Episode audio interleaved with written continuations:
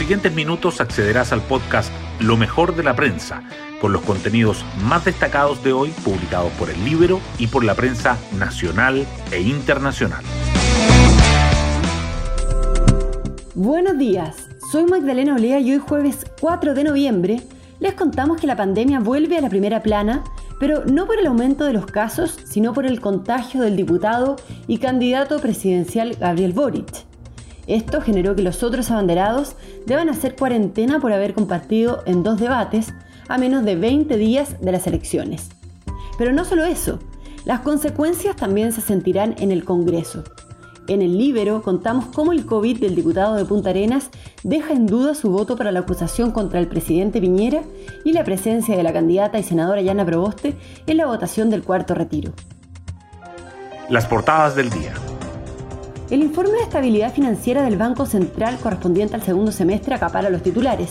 El Mercurio y la Tercera destacan que el ente emisor advierte que el pie y los plazos de los créditos para comprar viviendas retroceden a niveles de hace 20 años, mientras que el diario financiero resalta que el Banco Central alerta sobre la salida de capitales al extranjero. El positivo por COVID-19 de Gabriel Boric igualmente sobresale. El Mercurio y la Tercera dicen que la carrera presidencial queda en cuarentena debido a que otros cinco candidatos se vieron obligados a suspender sus actividades. La violencia en la macrozona sur también sigue presente. El Mercurio remarca que dos comuneros mapuches mueren baleados en Arauco en medio de una jornada de tiroteos y atentados. La tercera subraya que el enfrentamiento entre las Fuerzas Armadas y los encapuchados ocurrido entre Tirúa y Cañete además dejó tres heridos. El nombramiento del general Javier Iturriaga como comandante en jefe del ejército y el gol de Alexis Sánchez en el triunfo 3-1 del Inter ante el Sheriff por la Champions son otros temas a los que los diarios dedican titulares. Y además, el Libro destaca la derrota para Maduro. La Corte Penal Internacional investigará al régimen venezolano por delito de lesa humanidad. Temas del Libro. La periodista del Libro Catalina Vila nos cuenta sobre el PCR positivo de Gabriel Boric que deja en duda su voto y el de Proboste en la acusación contra el presidente Piñera y el cuarto retiro.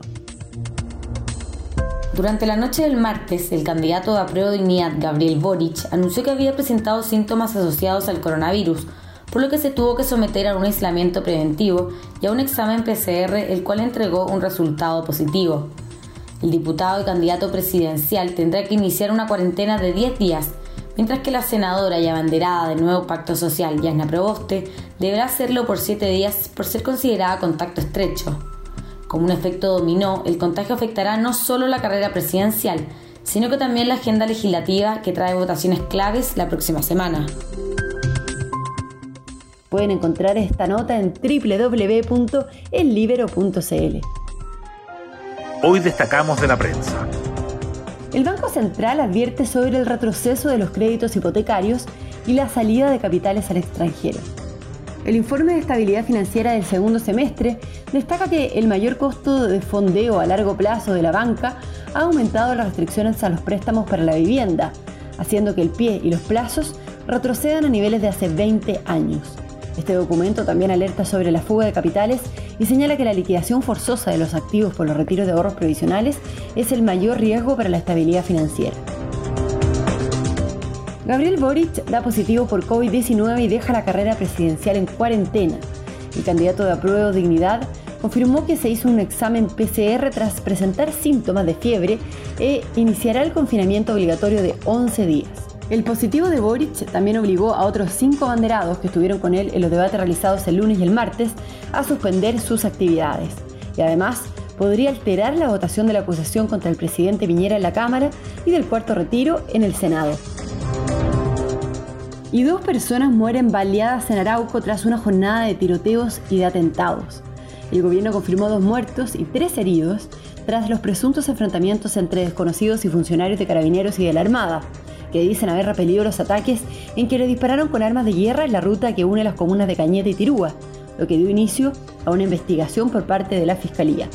La violenta jornada también incluyó atentados incendiarios en Lota, en Contulmo y en Cañete. El presidente Piñera designa al general Javier Iturriaga como el nuevo comandante en jefe del ejército.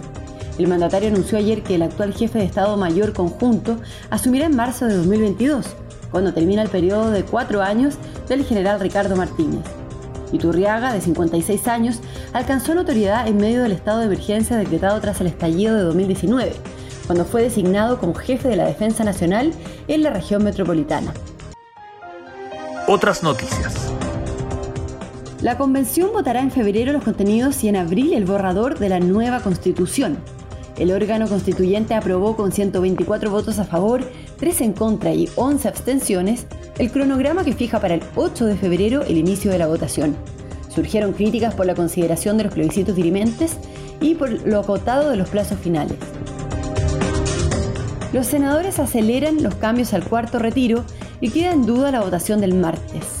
La presidenta del Senado convocó una sesión especial el próximo martes para votar el proyecto, pero la cuarentena de Proboste podría obligar a postergarla al menos un día. Mientras tanto, la oposición sigue trabajando en consensuar indicaciones. Y nos vamos con el postre del día. Confirman la baja de la red en la Teletón y vuelve la tradicional gira.